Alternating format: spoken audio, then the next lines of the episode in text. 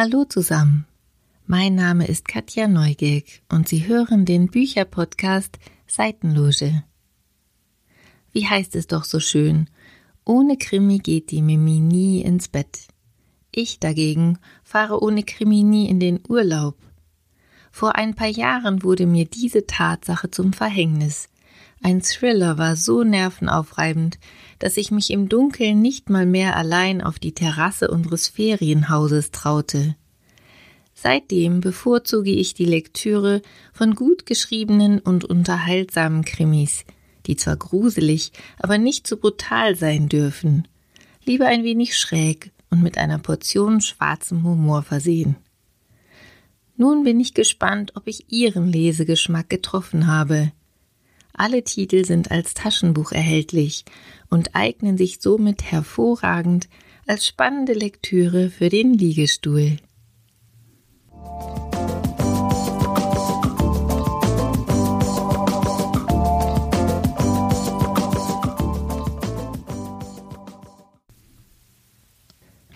Wenn man einen Krimi von Fred Vargas gelesen hat, möchte man gleich alle lesen. Die französische Autorin hat mit Kommissar Jean-Baptiste Adamsver eine ganz besondere Ermittlerpersönlichkeit geschaffen, die sich nicht mit anderen Kommissaren vergleichen lässt. Adamsber ist still, unaufgeregt und verlässt sich in der Regel auf seine Intuition als auf logische Fakten. So auch in seinem vierten Fall mit dem Titel Der vierzehnte Stein. Durch einen Zeitungsartikel erfährt Adamsberg von dem grausamen Mord an einer jungen Frau im Elsass, die mit einem Dreizack getötet wurde. Sofort fühlt er sich an die Handschrift eines Serienmörders erinnert, der schon seit 30 Jahren tot ist und bei dessen Beerdigung er sogar selbst anwesend war. Damals hatte der Kommissar versucht, seinem Bruder zu helfen, der verdächtigt wurde, seine Freundin auf diese grausame Weise ermordet zu haben. Adamsberg war und ist von der Unschuld seines Bruders überzeugt und hat dem Serienmörder, einem Richter, bis zu dessen Tod nichts nachweisen können. Doch bevor Adamsberg dazu kommt, weiter zu ermitteln, muss er zusammen mit seinen KollegInnen eine Dienstreise nach Kanada antreten. Dort beginnt er eine Affäre und gerät schließlich selbst unter den Verdacht, ein Mörder zu sein. Die Charaktere der ProtagonistInnen sind wunderbar herausgearbeitet, angeführt von Kommissar Adonsberg mit seinem schrägen Sinn für Humor. Dieser Fall ist so raffiniert konstruiert, dass man die überraschenden Wendungen dieser Geschichte an keiner Stelle erahnt. Zum Ende hin nimmt die Geschichte dann immer mehr an Fahrt auf, so dass man das Buch nicht mehr weglegen mag. Spannende Unterhaltung mit großem Suchtfaktor.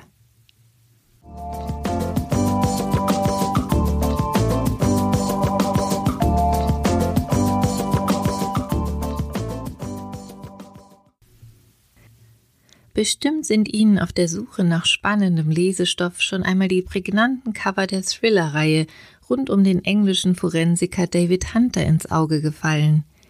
Sie alle haben ein schlichtes schwarz-weißes Design und durch die schwarze Umrandung lässt es sie wie Todesanzeigen aussehen.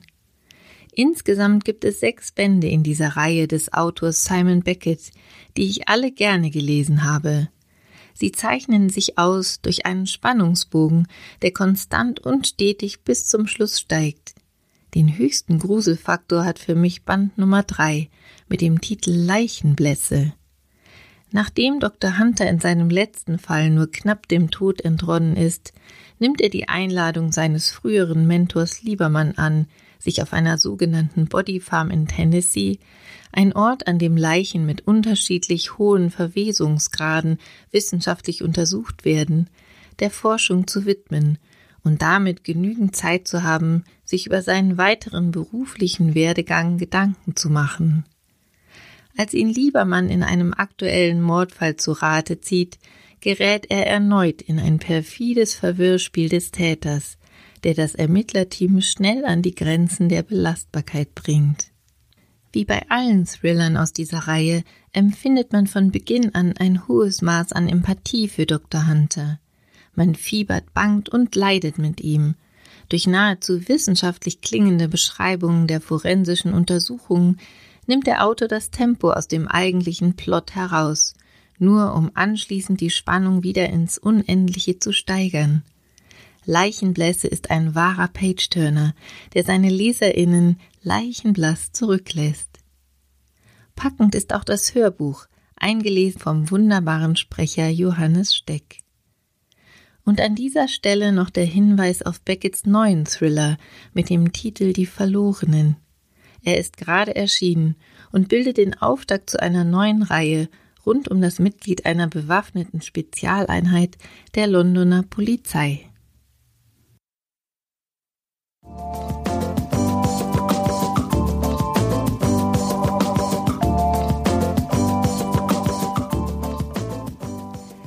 Die Attribute humorvoll, gemütlich und schräg treffen auf den englischen Krimi Der Donnerstags Mordclub zu. Schauplatz ist eine Seniorenresidenz in der englischen Grafschaft Kent. Vier rüstige Rentner treffen sich immer donnerstags, um gemeinsam unaufgeklärte Kriminalfälle zu lösen. Die Unterlagen zu diesen Fällen hat die ehemalige Polizistin Penny besorgt, die nun aber im Wachkoma liegt und daher nicht mehr miträtseln kann. Die Rentner, ein Psychiater, ein Gewerkschafter, eine Mitarbeiterin des Geheimdienstes und eine Krankenschwester sind allesamt sehr sympathisch und außergewöhnlich, und sie alle haben aufgrund ihrer so unterschiedlichen Lebenserfahrung eine ganz unterschiedliche Sicht der Dinge. Schließlich geschieht in der Nähe ihrer beschaulichen Residenz ein Mord, und natürlich gibt es für die vier Hobbyermittler von da an kein Halten mehr. Meistens sind sie der Polizei, mit der sie sich immer wieder freundlich austauschen, einen Schritt voraus. Ihre Methoden an Informationen zu gelangen sind, gelinde gesagt, reichlich unkonventionell. Hier handelt es sich um einen klassischen Cozy Crime, skurril und very British, er erinnert natürlich an, an Agatha Christie's Miss Marple. Man schließt die vier schrullig schrägen Hobbyermittler schnell ins Herz. Ihre unterschiedlichen Charaktere verleihen der Handlung die richtige Dosis an britischem Humor.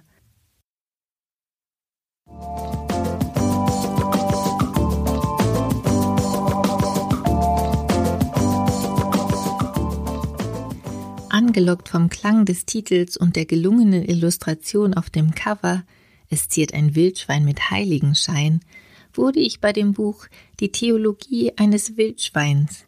Schauplatz dieses Debütromans des italienischen Autors Gesuino Nemus ist ein kleines Dorf im Süden Sardiniens im Jahre 1969. Auf den ersten Blick geht es dort sehr beschaulich zu, bis ein Dorfbewohner verschwindet und schließlich tot aufgefunden wird. Dieser Mord bringt alles durcheinander. Die Gerüchteküche brodelt ordentlich. Ein Karabiniere aus dem Piemont versucht, den Mord aufzuklären. Als Nichtsade und als Polizist hat er es sehr schwer, die Geheimnisse der eingeschworenen Gemeinschaft zu lüften. Zwar gibt es den Dorfpfarrer Don Cosu, der seine Schäfchen gut kennt, aber schließlich kommt die Schützenhilfe von unerwarteter Seite. Dieses Buch entführt sie in eine andere Welt. Die originellen Charaktere der Protagonisten und die Beschreibung des sardischen Dorflebens lassen kraftvolle Bilder im Kopf der Leserinnen entstehen. Hinzu kommen die schrägen Ausführungen bzw. gedanklichen Abschweifungen des Autors zu Themen, die nur bedingt mit dem Kriminalfall zu tun haben. Ein Kapitel trägt zum Beispiel die Überschrift Erhängen ist kein Kinderspiel. Nemus beschreibt dort das Für und Wider des Erhängens und die Wirkung, die dieser Freitod auf die Hinterbliebenen hat, nur um seine Ausführung mit folgendem Satz zu beenden. Aber so läuft es leider nicht. Es ist eine entsetzliche Art zu sterben, und wenn das Ganze misslingt, besteht das Risiko für den Rest des Lebens zu verblöden eine ganz spezielle, sehr unterhaltsame Art von Humor.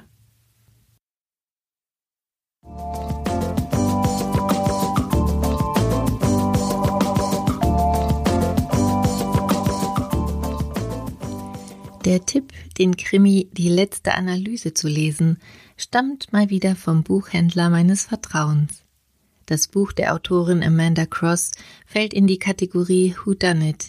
Es handelt sich also um einen klassischen Krimi, bei dem die Leserinnen bis zum Schluss nicht wissen, wer der Mörder ist. Ein bisschen retro ist er auch. Schließlich spielt er im New York der 60er Jahre und wurde erstmals im Jahr 1964 veröffentlicht. Die Protagonistin Kate ist, wie die Autorin selbst, Literaturprofessorin und lehrt an einer Universität. Eines Tages bittet sie eine junge, hübsche Studentin um Rat. Sie sei auf der Suche nach einem Psychoanalytiker und bitte ihr jemanden zu empfehlen. Kate verweist sie an ihren alten Freund und verflossenen Liebhaber Emanuel Bauer. Einige Wochen später taucht ein Kommissar in Kates Büro an der Uni auf, um sie zu einem aktuellen Fall zu befragen. Die Studentin wurde erstochen auf der Couch eben jenes Psychoanalytikers aufgefunden. Am Tatort wurden belastende Spuren, die auf Emmanuel als Täter hinweisen, entdeckt. Als Kate versucht, seine Unschuld zu beweisen, stellt sich heraus, dass die Studentin weder Freunde oder Familie noch einen Liebhaber hatte. Wer sollte also ein Interesse daran haben, sie zu töten? Aber Kate lässt nicht locker und setzt alles daran, den wahren Mörder aufzuspüren. Die Autorin Amanda Cross, Jahrgang 1924, ist im Jahre 2003 verstorben. Hauptsächlich veröffentlichte sie wissenschaftliche Schriften zur Literaturwissenschaft. Ihre Krimis schrieb sie unter einem Pseudonym. Ihre feministische Einstellung spiegelt sich in der Rolle ihrer klugen, charmanten und gebildeten Protagonistin Kate wider, die gleichzeitig Uniprofessorin und Hobbyermittlerin ist und die die männlichen Counterparts um sich herum alt aussehen lässt. Dem Übersetzerteam ist es gelungen, die Dialoge und die Szenerie des New York der 60er Jahre so zu übersetzen, dass man das Buch einfach und gerne und mit viel Vergnügen liest. Wer Lust hat auf einen weiteren Krimi in dieser Reihe, in der James Joyce Mord verschlägt es Kate in die Berkshires, wo sie das Archiv des amerikanischen Verlegers von James Joyce sichten soll. Wie es der Zufall so will, geschieht auch dort ein Mord, und sofort lässt Kate Joyce links liegen.